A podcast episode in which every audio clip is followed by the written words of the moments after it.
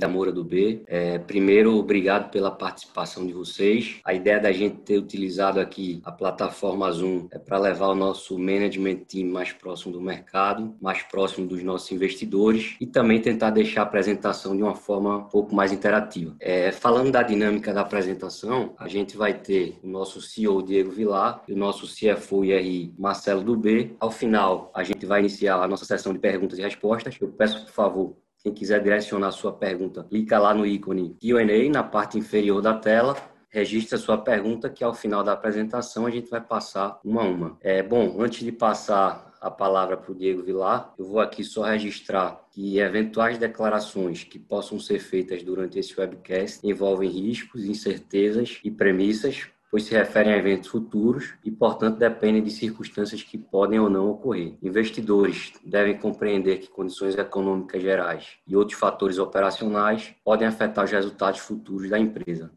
Vilar, por favor, pode prosseguir. Vou começar com um bom dia, agradecendo a vocês pela participação na, no, no nosso release de resultado referente ao terceiro trimestre do ano 2020. Eu trago aqui para vocês, como destaque, a companhia teve um lucro líquido total de 15 milhões no terceiro trimestre de 2020, 325 milhões de vendas e adesões brutas contratadas nesse mesmo período. Isso representa um crescimento de quase 219% em relação ao segundo trimestre do, do, do mesmo ano. Isso é importante destacar, a companhia não teve lançamentos no primeiro trimestre e no segundo trimestre desse ano. A gente retorna o lançamento conforme a economia foi atingindo ou melhorando pós aquele período maior de restrição social e, no caso da região da gente, é, diversas obras paralisadas, stand de vendas fechados. A gente sofreu, principalmente no Ceará e Pernambuco, definitivamente um lockdown. Então, já ali em julho, a gente percebe uma retomada da procura por a compra de novos apartamentos. Então, a gente acabou tendo um terceiro trimestre muito bom de vendas, mas não só de lançamentos, como também de estoque. Essa venda de estoque associada aos lançamentos proporcionou um lucro bruto ajustado de 64 milhões, trazendo uma margem bruta ajustada de 32,2%. Também nesse período, conforme a gente foi percebendo uma maior demanda por imóveis, a gente tinha suspendido, suspendido anteriormente o nosso plano de lançamento, então nós voltamos e iniciamos com o lançamento em Recife, depois dois outros projetos na cidade de Fortaleza e depois voltamos a Recife, lançando o quarto e último projeto do terceiro trimestre. A soma desses quatro projetos totalizam 275 milhões em VGV bruto. Importante destacar que as vendas de estoque elas proporcionaram, junto com, obviamente, toda a operação da companhia, 65 milhões de geração de caixas apenas nesse terceiro trimestre. Sempre focamos na redução da nossa dívida, então isso traz um patamar de 5,6% de dívida líquida sobre patrimônio líquido. Hoje, a Moura do B é outra empresa completamente diferente em termos de estrutura de capital do que aquela há um ano atrás. Então, a gente tem um endividamento muito baixo e também uma dívida líquida sobre o nosso patrimônio com um patamar bem abaixo. Seguindo adiante, ah, eu destaco aqui o retorno dos nossos lançamentos. Né? Como eu disse anteriormente, nós tínhamos suspendido os lançamentos durante o período da pandemia. No quarto, no terceiro tri a gente volta. No quarto tri a gente vem com lançamentos maiores. E esses lançamentos trouxeram um VSO de 56%, especificamente dos quatro projetos que nós lançamos. E aí, conforme a demanda vem reagindo bem, vemos, vemos, a gente vem tendo meses e meses de vendas melhores que os anteriores, decidimos lançar quase meio bilhão de reais no quarto trimestre, em seis projetos, 494 milhões em VGV bruto, fechando o ano com um total de 769 milhões de reais. Se vocês anualizarem, considerando que no primeiro e no segundo trimestre nós tivemos lançamento, é um número muito próximo daquilo que a gente tinha prometido para mais adiante na companhia. Tá? Como estratégia de vendas, a gente aprofundou e avançou bastante no nosso projeto de longo prazo, chamado Digital 60, onde o cliente terá a experiência dele dentro da empresa em 60% no ambiente virtual. Tá? Não só na prospecção, como na comercialização, mas no pós-venda também, na entrega do projeto e no seu relacionamento durante a fase de assistência técnica ou qualquer outra demanda. Esse é um projeto que começa com a nossa nova marca, reformulação dos nossos ambientes físicos e interativos. A nossa loja virtual, a partir do primeiro trimestre do ano que vem, vai estar no online, vai ser uma loja completamente reformulada. E aqui a gente traz até a imagem da MD Vendas lá em Salvador, é um modelo de espaço de vendas mais compacto, mais eficiente, mais interativo e mais confortável para os nossos clientes. Soma-se a isso, também eu trago como destaque algumas iniciativas de governança que a gente vem aprofundando, o aperfeiçoamento e a revisão do nosso código de ética e conduta e também um projeto de desenvolvimento e capacitação de todo o top management da companhia. Tá? E até eu estou envolvido nesse processo. É uma empresa que vem fazendo um desenvolvimento e capacitação das nossas lideranças com o objetivo que a gente tenha mais integração, mais eficiência e possa gerar mais valor nas nossas decisões dentro da companhia. Seguindo adiante, no nosso próximo slide, eu trago como destaque os lançamentos do terceiro trimestre do ano de 2020. A gente já falou isso algumas vezes para vocês. Começamos pelo rooftop, que está 100% comercializado. O Parque Rio Branco, na cidade de Fortaleza, com 25% comercializado. Por favor, slide anterior. Nós tivemos 29 milhões de VGV líquido lançado no rooftop e 50 milhões no Parque Rio Branco. Na sequência, nós viemos com o Mimi Léo Monte, na cidade do Recife, 100% aderido. A gente fala aderido porque ele foi em regime de condomínio fechado, 92 milhões de VGV líquido. E, por último, aqui o Mitchell Deota, no bairro Nobre de Fortaleza, 15% vendido, cada um seguindo a sua curva de comercialização. Então, são 275 milhões de VGV bruto, 221 milhões de VGV líquido. O bom desempenho da venda de estoque e desses lançamentos fez a Moura do B colocar como plano de lançamento seis projetos agora para o quarto tri. Lançamos aqui na, no litoral sul de Pernambuco, próximo a Porto de Galinhas, na Praia do Cupe, o Beach Class Summer Residence, esse que vocês estão vendo no canto superior da tela, 100% reservado, né? ele teve mais de duas vezes demandas para o número de unidades, agora no mês de novembro a gente está convertendo isso em adesões ao projeto em regime de condomínio. Seguimos também é, lançando de hoje até o final do ano em Salvador, o Orquidário, canto inferior esquerdo, um projeto de 80 milhões de VGV líquido. Depois teremos o Mirante Martins de Sá, no bairro do Horto, também em Salvador, 72 milhões de VGV. O Olhar Caminho das Árvores, também em Salvador, no bairro do Caminho das Árvores, 75 milhões. O Artis, em Fortaleza, com 76 milhões. E, por último, Reserva do Parque, aqui na cidade do Recife, com 44 milhões. Isso dão os 44, 494 milhões de VGV bruto ou 473 milhões de VGV líquido, onde a gente vai fechar com quase 770 milhões de VGV lançados. Próximo slide. A gente aqui procura destacar para vocês a, o histórico de lançamentos da companhia, mostrando a retomada da empresa. Tá? A gente teve patamar próximo a esse de 770 milhões apenas ali entre 2014 e 2015, mas óbvio que nesses outros anos a gente lançou trimestre a trimestre, a gente veio com um plano de lançamento que não tinha uma pandemia no meio do projeto. Se vocês analisassem esse dado, você vê que a gente está muito próximo do pico que a companhia já teve, que também é o que nós tínhamos dito como potencial para a empresa no futuro. Reforçando aqui a força da marca na região, o share que ela tem, a baixa concorrência que a gente hoje tem encontrado nas nossas praças e também o nosso compromisso em buscar o que foi prometido, tá bom? Pode passar falar um pouquinho do ISD, a gente reforça a nossa preocupação com a governança e transformação dos nossos negócios. Por isso, a gente resolveu reformular e aperfeiçoar, já está vigente o nosso código de ética e conduta. Além disso, treinando nossos colaboradores e tendo nossas áreas de suporte ao conselho, fiscalizando e acompanhando compromisso de cada um deles. A isso também eu trago aqui embaixo a nossa responsabilidade social, que é muito importante. A companhia lançou aqui na zona norte da cidade no ano passado um projeto que próximo a ele tem uma área degradada, a gente se comprometeu e iniciou um projeto chamado Projeto Vila Esperança, onde a gente faz uma gentileza urbana, digamos assim, melhorando a qualidade de uma comunidade carente relativamente próximo, tá? Então a gente traz parque, área de lazer, área de desenvolvimento para que as crianças possam ter um ambiente melhor é, no seu entorno.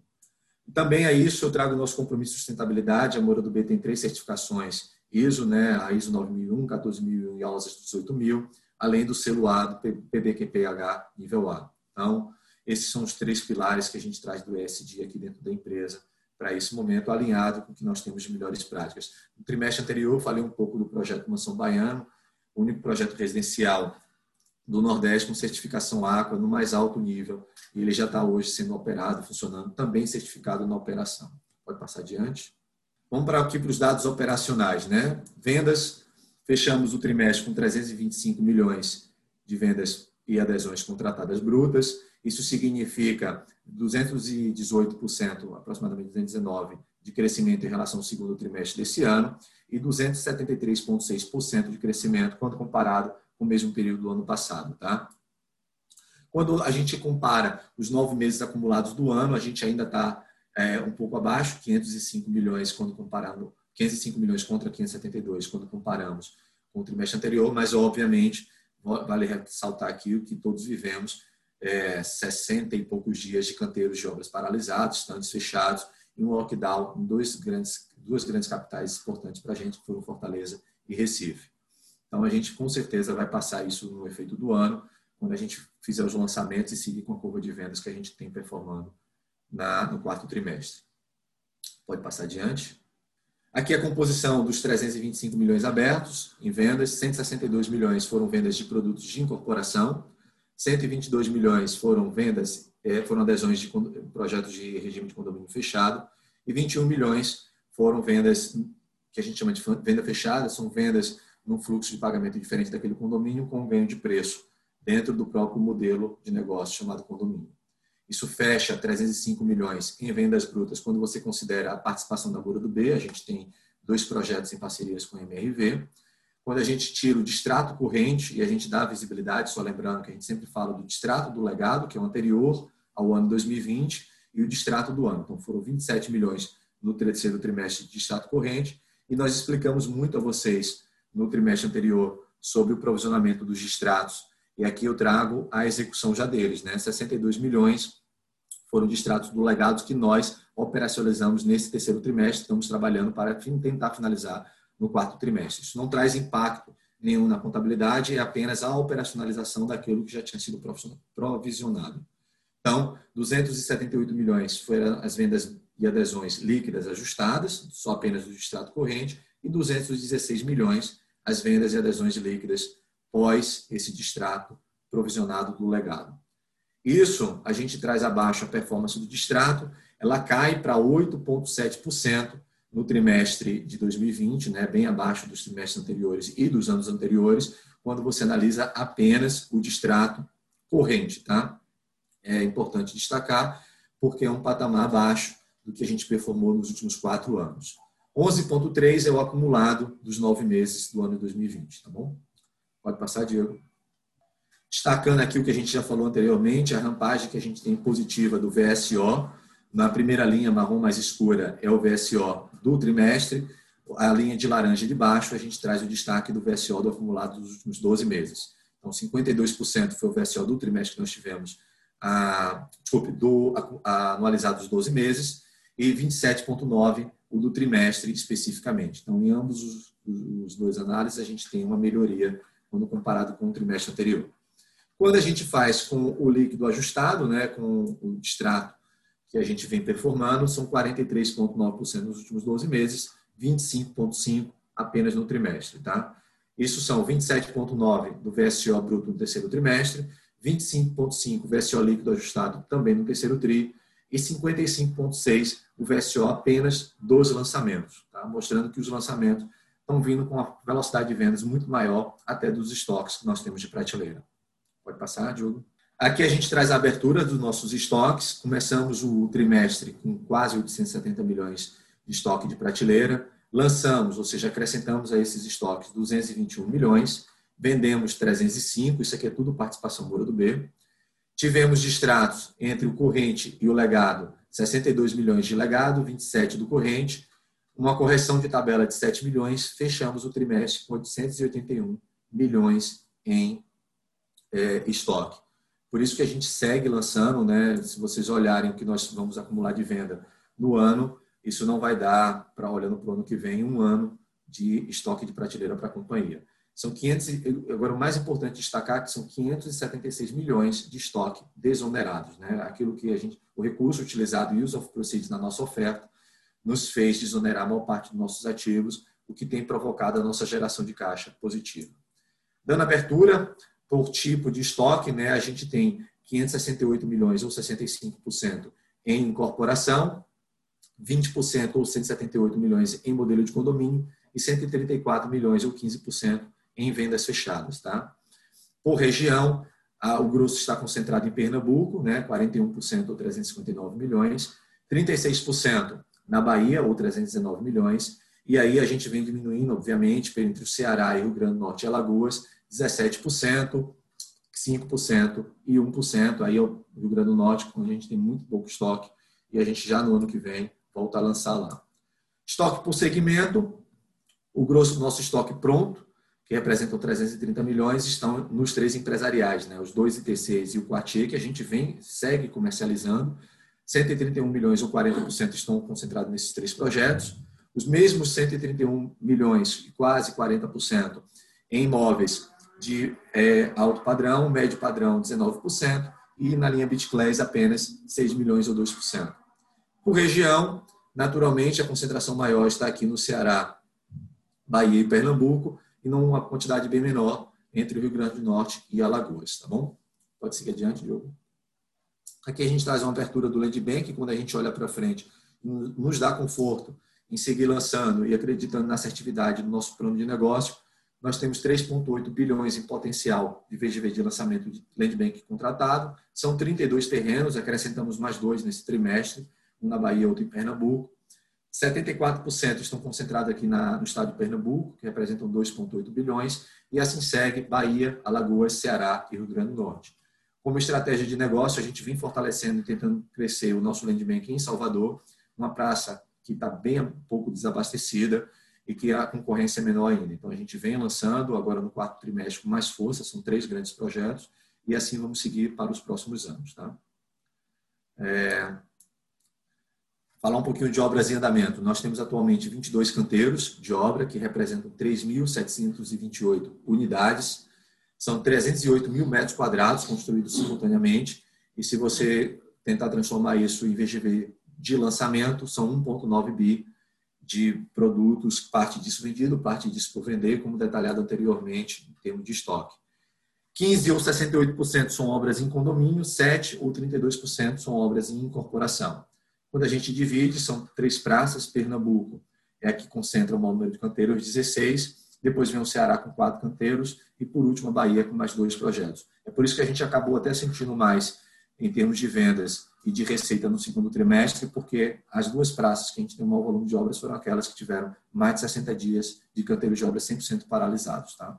Mas hoje já estamos com todos eles funcionando e andando ao mais rápido do que for possível do ponto de vista de engenharia pode passar adiante. Agora eu passo minha palavra aqui para Marcelo, ele vai falar um pouco dos dados financeiros, eu volto para o que com vocês. Obrigado, Diego. É, bom dia, pessoal. É, vou falar agora da sessão da parte financeira.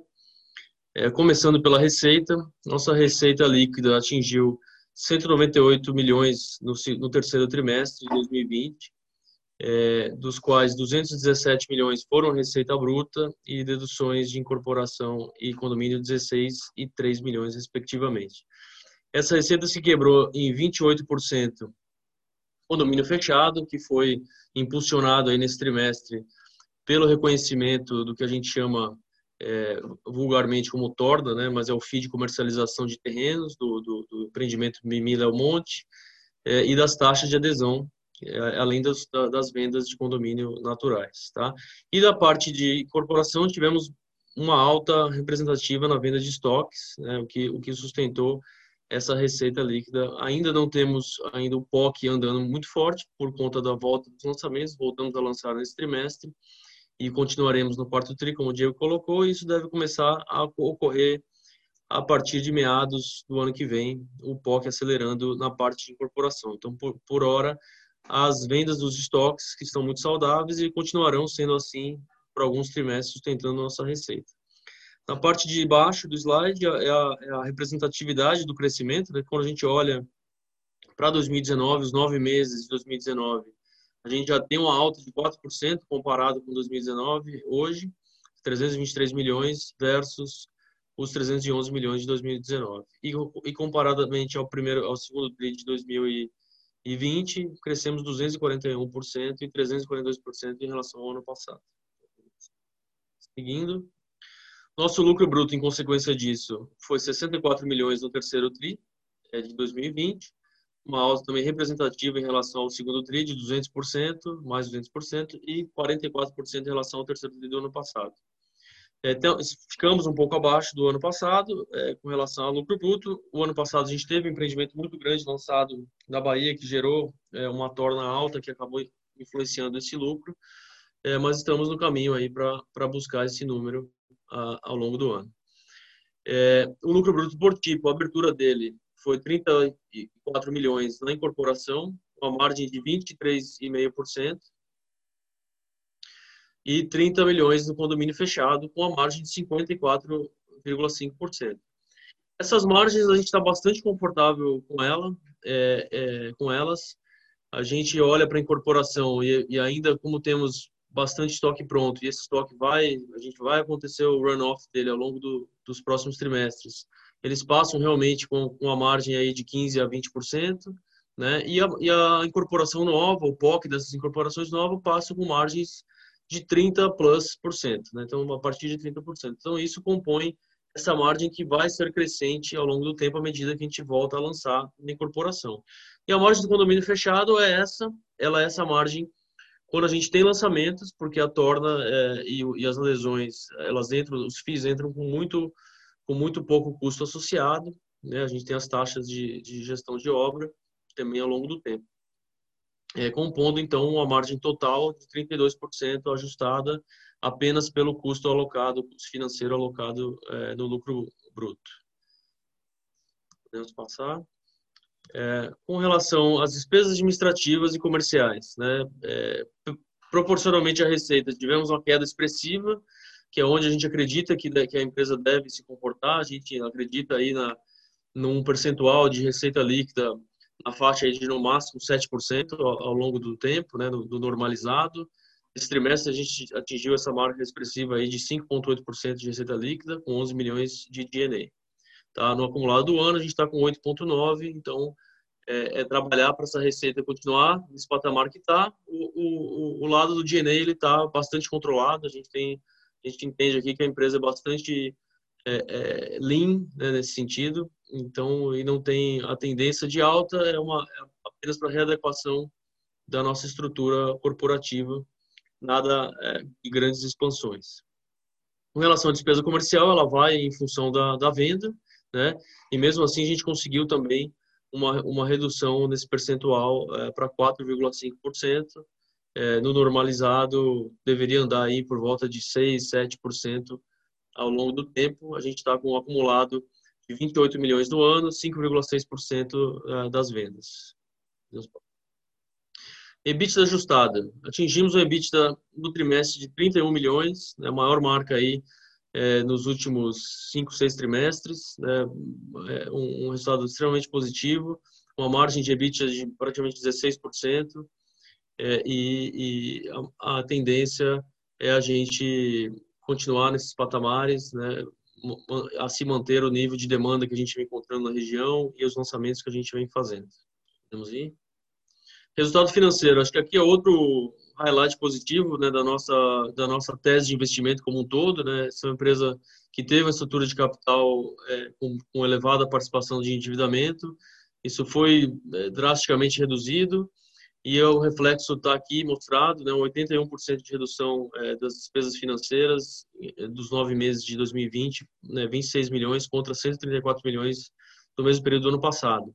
Essa inversão que houve do segundo para o terceiro TRI, né, de 4 para menos 6, é muito por conta de a gente teve três entregas no trimestre de empreendimentos de incorporação que ficaram prontos e é quando você tem eles ainda têm estoque você ainda tem custo financeiro alocado a eles esse custo sai da linha de alocação da margem bruta, né, que é onde a gente chama de margem ajustada, para a linha de despesa financeira diretamente né, após o ABITS. Então, por isso, é, essa despesa financeira foi alocada ali para baixo.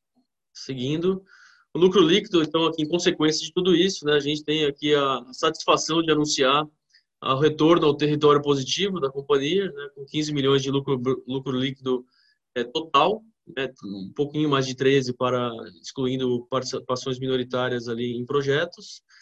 E depois de vários trimestres aí né, no território negativo, a companhia agora entende é, que vai entrando num novo momento. É, os, obviamente, os lançamentos são parte importantíssima disso e, e, a gente tem visto, olhando muito é, cuidadosamente os novos lançamentos e esse, esses praticamente 500 milhões de reais que estão entrando no mercado, a gente vai falar depois, se tiverem perguntas, um pouco deles. É, e tem, vão suportar o nosso nossa tese aí para frente para a gente manter esse território positivo. E caixa líquido e endividamento, né, a parte de cima do slide a gente mostra a dívida líquida, como ela se comportou, né, então a gente, aqui quem acompanha a gente já sabe a questão da dívida pré-IPO, né, pós-IPO a gente baixou ali de 1.142, 1 milhão 142 milhões, né, para 111 milhões, é, houve uma pequena, dentro da da estabilidade, uma pequena alta no segundo trimestre, oriundo da pandemia, e agora a gente entra no ritmo aqui de geração de caixa muito forte, foram 65 milhões de geração de caixa ao longo desse trimestre. A gente ah, espera que isso aqui ele, ele continue num ritmo bom, talvez não no mesmo ritmo de geração, porque os lançamentos vão entrar com força agora, vão entrar no, no, no ano que vem também, e a gente vai manter um nível de financiamento ali de 80% de obra em SFH, então é natural que a gente use um pouco de recurso próprio ao longo do tempo para sustentar esse crescimento. E a gente tem um lado bom do nosso modelo de negócio, que a gente tem o condomínio, né, e o condomínio ele consegue fazer um rebalanceamento ali é, para diminuir essa exposição de caixa. Então, a gente consegue, é, eventualmente, numa, numa crise fiscal do país, a gente consegue mudar aqui o alvo entre incorporação e condomínio para reduzir essa exposição de caixa, se for o caso. Mas olhando para os indicadores aqui, então a gente está com 5,6% de, dívida líquida sobre patrimônio, que é um índice espetacular, é, 111 milhões em caixa, e o custo médio, aí olhando para o gráfico de baixo, o custo médio de, dívida de captação nossa, ele baixou aí do patamar de 11, depois para 10 e agora para abaixo de 6%, é, com, com uma renegociação de uma dívida, uma troca de uma dívida que a gente fez, é, que era IPCA mais 12 para CDI mais 1,6 é, em, um, em dois dos empreendimentos que faziam cobertura a essa dívida, que estão em fase de repasse. Então, a gente conseguiu aí é, ainda mais ajudar na nossa geração de caixa, porque vai reduzir nossa despesa financeira com relação a isso. Passando. Por fim, o slide que a gente sempre mostra aqui é o, o ativo líquido total da Moro do B.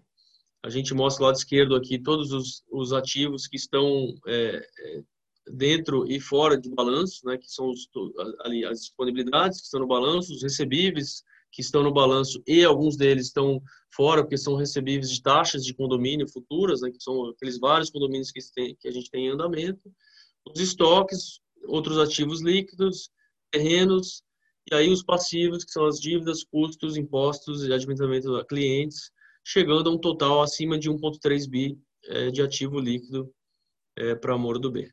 Com isso, acho que a gente pode encerrar e passar para as perguntas e respostas. Diogo, você quer ler? A gente tem algumas perguntas aí já no, no chat que eu, que eu já vi. Só lembrar aqui, pessoal, pessoal que quiser direcionar a sua pergunta, clica no ícone na parte inferior da tela. Então, começando aqui, a primeira pergunta é do Raul Diego, da Eleven Financial. Gostaria de entender um pouco melhor a dinâmica dos distratos. Vimos que ainda está com um volume elevado tanto nos recorrentes quanto no legado, qual a expectativa de vocês para os próximos trimestres, e a segunda, como está a dinâmica de preços na região Nordeste, com o aumento dos custos de matéria-prima, principalmente aço e cimento. Tem conseguido repassar para o preço de venda o modelo de compra fechada diferente da incorporação tradicional. Eu acho que eu posso fazer a primeira pergunta, Diego, você poderia fazer a segunda. É, com relação aos, uh, Raul, com relação aos extratos, a gente explicou né, no último trimestre de todo aquele saldo de, de represamento do legado que a gente tinha e provisionou, né, e fez os ajustes de provisão e vai continuar é, é, executando. A execução desse, desse volume, ela, ela depende ali simplesmente de, de, de procedimentos administrativos, né, em contato com os clientes, para poder a gente eh, finalizar essas, essas questões.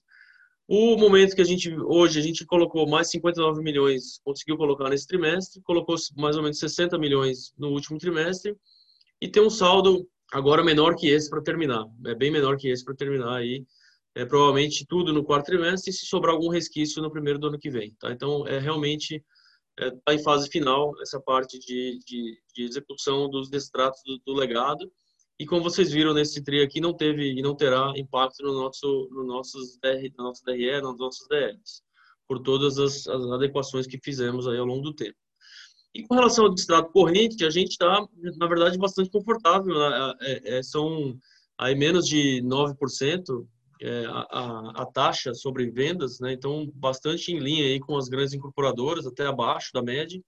É, e, e, muitas delas ainda, diga-se de passagem, que vários desses extratos são, são é, mudanças de unidade, migração para um apartamento menor ou maior, não necessariamente são distratos efetivamente é onde a gente saia ali com, com o estoque de volta puramente com a devolução. Acho que a lei do distrato protege bastante o incorporador hoje, e a tendência é que isso fique comportado aí nesse patamar ou abaixo disso ao longo do tempo. Essa é a visão nossa aqui. Eu passo para o Diego responder a, a, com relação aos insumos. A, a gente tem visto no, no Nordeste uh, um avanço no preço nas principais capitais, basicamente decorre pela falta de novos lançamentos uma concorrência mais estruturada. Tá? Então, se você pega uma pesquisa que o Instituto TAP apresentou recentemente, ou mesmo é, de outros institutos de pesquisas, como a Urban System ou como a Datastore, você vê uma elevação, uma elevação de preços no segmento de médio e alto padrão. Isso acontece por conta da, do desequilíbrio entre o que tem de demanda atualmente e a oferta. Então, a gente vê sim, quando você exclui sempre Minha Casa Minha Vida dessa cesta análise, você vê uma rampagem de preço. E aí não é só isso, né? a velocidade de vendas também vem aumentando. No caso lá que você analisou no Fortaleza, nas incorporações, como a dinâmica funciona um pouco diferente, a gente tem tentado capturar o máximo do preço que o produto pode dentro de uma curva de velocidade de vendas esperada.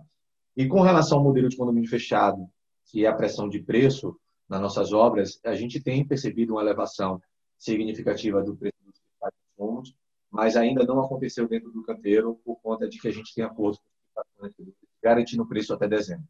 Que acende uma luz amarela é de preocupação nos próximos anos, mas eu particularmente acredito que há nesse momento é um desequilíbrio entre as plantas industriais que fornecem insumo para a construção civil e paralisaram as suas obras ou as suas atividades durante o período da pandemia, mas a construção civil tá, estava, na maior parte do Brasil, funcionando muito bem e andando com novos canteiros de obras. Chega o terceiro trimestre, não tem nenhum, mais nenhum canteiro paralisado no Brasil inteiro, voltando com força, mais lançamento, esse ano, e eles não estavam preparados para atender essa demanda. Conforme isso vai se adequando ao longo do tempo, eu acredito que não vai ter elevação no primeiro momento. Lembro que no passado, quando houve um descontrole de custos dos canteiros, foi mais atrelado à mão de obra e muito menos atrelado ao preço dos insumos. Tem muita planta com capacidade industrial ociosa ainda na principal cadeia da construção civil, indústria cerâmica, indústria de metais, indústria de aço, e cimento. Tá? Isso no prazo médio Mas estamos atentos a essa preocupação. E com relação ao modelo de condomínio, ele tem sim uma diferença com relação às incorporações, mas isso não diminui a responsabilidade da do B, justamente porque ah, nós somos um prestador de serviço a um grupo de condomínios que nós formamos, né? ao custo que é rateado entre todos. Na incorporação, a gente sempre assume qualquer variação negativa afetando a margem, no condomínio tem uma dinâmica diferente. Mas, por outro lado, o modelo de condomínio não fica de pé, ele não é sustentável por muito tempo, 36 anos, caso houvesse variações significativas de preço de obra a obra. Então, o cliente tem que entrar naquele modelo de negócio tendo um nível de assertividade muito alto. Então, por isso, a gente tem uma responsabilidade e uma preocupação sempre em acertar o número. Mas o custo é rateado entre todos. Tá? Então, agora para o Diogo, para vir a próxima pergunta do André tem aqui o André do Itaú BBA.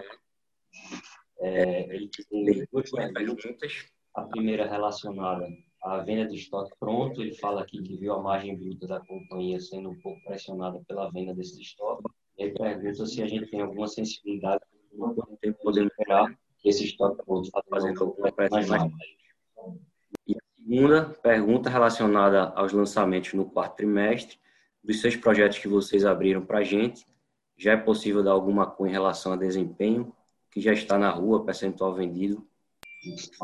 Bom, eu vou fazer a primeira pergunta aqui do André. Obrigado pela pergunta, André. Em relação às margens, é, a gente, a gente realmente, o que acontece? Os, os estoques prontos eles pressionam a margem para baixo, então a gente tem um volume ali considerável de estoque pronto. E como eu falei durante a apresentação, a margem dele tende a variar ali entre 15% a 20%.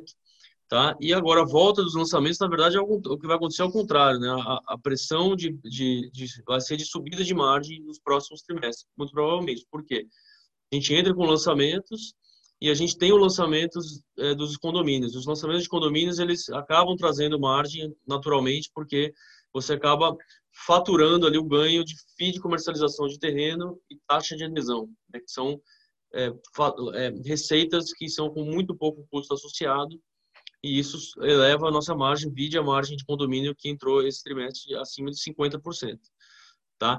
E com isso, em paralelo ao, à continuidade de lançamentos de, de incorporação, a gente deve ter uma, uma inflexão aqui da curva com o, a, a, venda de estoque pronto é, indo sendo é, usada, né, exaurida ao longo do tempo, e os, o POC da incorporação subindo ao longo do tempo, junto com os condomínios. Então, a gente vê de forma positiva aqui é, a tendência de margens com relação a, a, a, aos próximos trimestres.